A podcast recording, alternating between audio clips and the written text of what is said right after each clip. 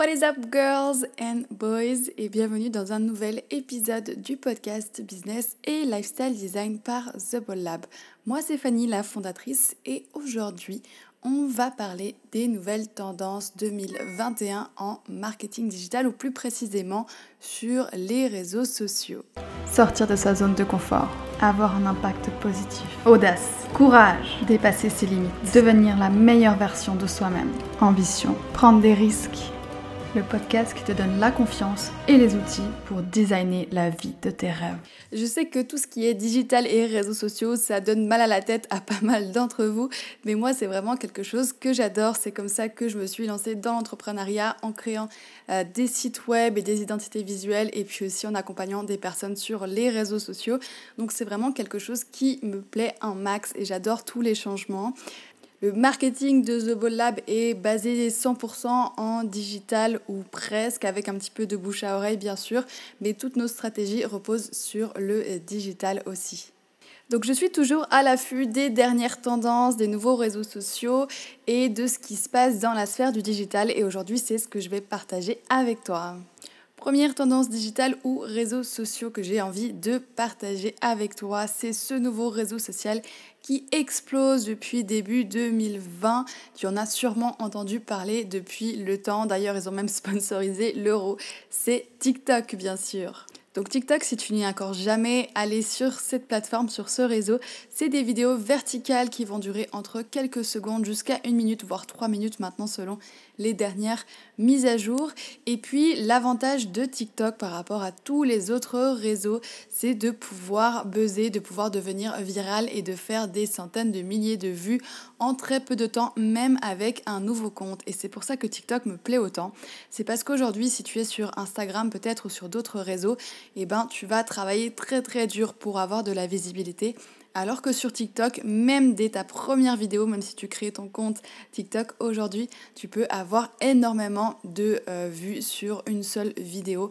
Et ça, c'est vraiment génial. C'est le seul réseau social qui nous permet d'avoir autant de visibilité en si peu de temps en 2021. Si tu aimerais en savoir plus sur TikTok, il y a un épisode du podcast qui est dédié 100% à TikTok où tu peux avoir encore plus d'infos sur ce réseau social incroyable.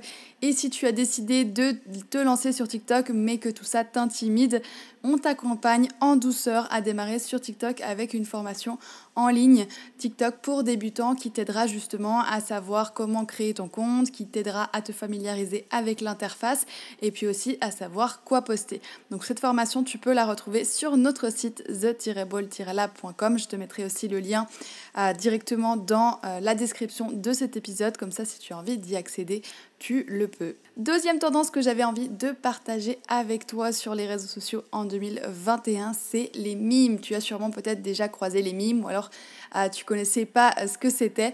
Le mime, c'est une image décalée qui va être accompagnée d'un texte humoristique ou voire carrément sarcastique qui est souvent écrit en lettres majuscules et en gras. Et l'idée, c'est de euh, faire rigoler ou de euh, faire réagir en tout cas les gens parce que c'est une situation que tout le monde a vécue par exemple. Les mimes fonctionnent très très bien en 2021 parce que c'est quelque chose sur lequel tout le monde va se retrouver et quelque chose que les gens vont aimer partager. Donc si tu as envie d'avoir plus de visibilité, ça peut être intéressant d'utiliser les mimes pour autant que tu aies une marque qui utilise l'humour dans sa communication puisque les mimes sont 100% basés autour de l'humour. On retrouve parfois les mimes sous forme d'images ou alors carrément sous forme de vidéos, ça peut être les deux. Certains mimes sont déjà créés et tu peux les repartager ou alors tu peux créer toi-même tes mimes avec des générateurs de mimes que tu peux te retrouver sur Google. Il y en a plein, il suffit de taper générateur de mimes sur Google et tu pourras créer tes propres mimes à partir d'images qui existent déjà. Troisième tendance que j'avais envie de partager avec toi et qui selon moi est très très importante et qui va continuer de plus en plus et qu'il est important de connaître si tu continues à poster sur les réseaux sociaux en 2021 et dans les années qui suivent parce qu'à mon avis c'est quelque chose qui va euh, prendre de l'ampleur. C'est, euh, attention terme technique, c'est la tendance du domestique cosy. Et la tendance du domestique cosy, est en train de s'imposer face à une autre tendance qui a été appelée maintenant le premium médiocre. Qu'est-ce que le premium médiocre? Le premium médiocre, c'est d'avoir envie de montrer que notre vie est parfaite. On va se concentrer sur notre apparence parfaite sur les réseaux sociaux, des réseaux sociaux comme Instagram par exemple. Et c'est quelque chose qui a l'apparence de la qualité et de l'exclusivité alors que c'est euh, ni l'un ni l'autre. La personne qui a créé ce terme de premium médiocre prend comme exemple Steve Jobs comme exemple du premium médiocre parce que Apple représente euh, une apparence de qualité et d'exclusivité alors qu'au final beaucoup beaucoup de gens ont des iPhones, ont des MacBooks et donc il n'y a rien d'exclusif dans ces produits mais pourtant le marketing nous donne l'impression euh, de quelque chose de parfait et d'exclusif. Pareil, Instagram est considéré comme premium médiocre parce que tout y est parfait, tous les gens vont retoucher leurs photos, euh, on a l'impression que euh, tout le monde vit une vie parfaite sur ce réseau social et donc il est classé dans cette fameuse hum, catégorie premium médiocre. Et donc pour revenir à notre tendance du domestique cosy qui est la nouvelle tendance et l'opposé de ce premium médiocre, c'est donc le domestique cosy. Et le domestique cosy qu'est-ce que c'est? C'est quelque chose de euh, plus intime, c'est l'intimité avec des amis, c'est euh, quelque chose qu'on va vivre dans un petit environnement euh, fermé. Par exemple la maison, c'est cuisiner à la maison, c'est faire de la couture, c'est aussi accepter les côtés bizarres et étonnants euh, de la vie et d'accepter son côté un peu étrange. D'ailleurs, c'est Elon Musk qui représente le plus ces tendances dues à domestic cozy parce que lui ne va pas prétendre avoir euh, une vie parfaite ou être parfait. Il va simplement être lui-même, qu'on l'aime ou non. Et donc, c'est pour ça qu'il représente le domestique cosy. Le domestique cosy a vraiment eu un grand essor avec le confinement de 2020 euh, où tout le monde est resté coincé à la maison. Et depuis, ça continue. Les gens ont plutôt envie euh, de voir un peu l'intimité, le derrière, les coulisses d'un business plutôt qu'un business prétende qu'il soit absolument parfait, ça, intéresse, euh, ça intéresse de moins, de moins en moins de personnes de, euh, d'avoir l'impression que quelque chose est parfait. On a plutôt envie de connaître euh, la vérité, l'authenticité derrière un produit ou un service. Il y a aussi un énorme côté euh, générationnel dans ces deux tendances qui s'imposent. On dit souvent que les millénials sont plutôt une génération qui va être dans le premium médiocre, qui va aimer les Starbucks pour leur sensation de qualité, d'exclusivité, alors que euh, la génération Z, elle, est plutôt tournée vers le domestique cosy, justement un retour euh, vers soi, vers la vie intérieure, vers des choses plus authentique. Donc ça dépend de à quelle génération tu t'adresses. Selon la génération, c'est quelque chose euh, qui peut t'intéresser de euh, d'en savoir plus sur ce domestique cosy ou alors ce premium médiocre. Le domestique cosy, c'est une tendance qui m'intéresse beaucoup de par son authenticité. Donc n'hésite pas si toi aussi ça t'intéresse à m'écrire sur Instagram et peut-être que je créerai un podcast carrément euh, sur ce sujet.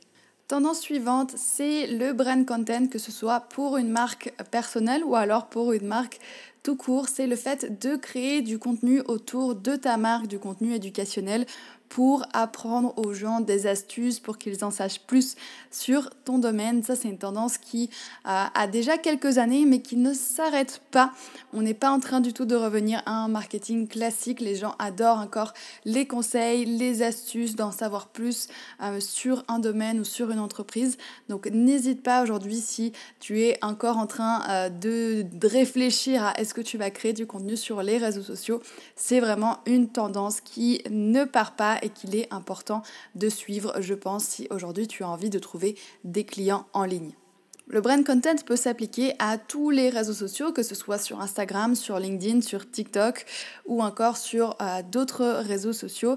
Mais vraiment, c'est important aujourd'hui que tu sois en train de créer du contenu si tu as envie de trouver des clients en ligne. Si tes clients, tu les trouves euh, de manière plus classique, c'est-à-dire à, à travers des événements de networking ou d'autres manières, le brand content n'est pas forcément intéressant pour toi. Par contre, si tu as envie de trouver tes clients en ligne, là, ça va être très très important que tu postes du contenu sur les réseaux sociaux.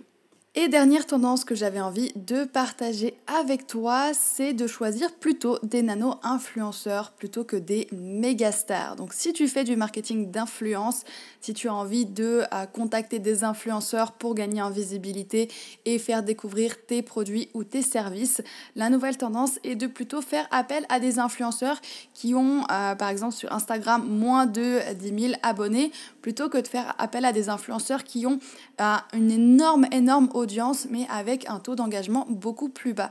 Donc la tendance actuelle, c'est plutôt de faire appel à des influenceurs euh, qui sont plus petits mais qui vont avoir un meilleur taux d'engagement et de faire appel à plusieurs influenceurs plutôt que de faire appel que à une seule méga star. Pourquoi est-ce que cette tendance est venue? Parce que ben, les mégastars, elles vont toucher une audience qui va être très internationale. Et quand tu as une entreprise qui est locale, eh ben, c'est embêtant de toucher des gens qui euh, ne sont pas du tout dans le rayon là où tu peux livrer ton produit ou ton service. Donc c'est pour ça que c'est plus intéressant de chercher des influenceurs locaux qui vont pouvoir toucher une cible qui est beaucoup plus proche de la tienne. Voilà, c'est tout pour ces dernières tendances marketing digital ou alors plus précisément réseaux euh, sociaux. J'espère que ce podcast t'a plu. N'hésite pas à me faire un retour sur Instagram ou carrément sur TikTok si tu es déjà pour que je sache si ce podcast t'a plu. D'ailleurs, si tu aimes ce podcast en général et que tu as déjà écouté plusieurs épisodes et que celui-ci t'aide, n'hésite pas à laisser un petit commentaire ou 5 étoiles sur la plateforme sur laquelle tu écoutes pour que tu puisses euh, faire découvrir ce podcast à encore plus de personnes. Ça serait génial, ça m'aide beaucoup, beaucoup. Merci d'avance. Et si tu as des idées de sujets que tu aimerais que j'aborde, n'hésite pas à m'écrire pareil depuis mon site ou alors depuis Instagram, comme ça je pourrais parler de sujets qui t'intéressent.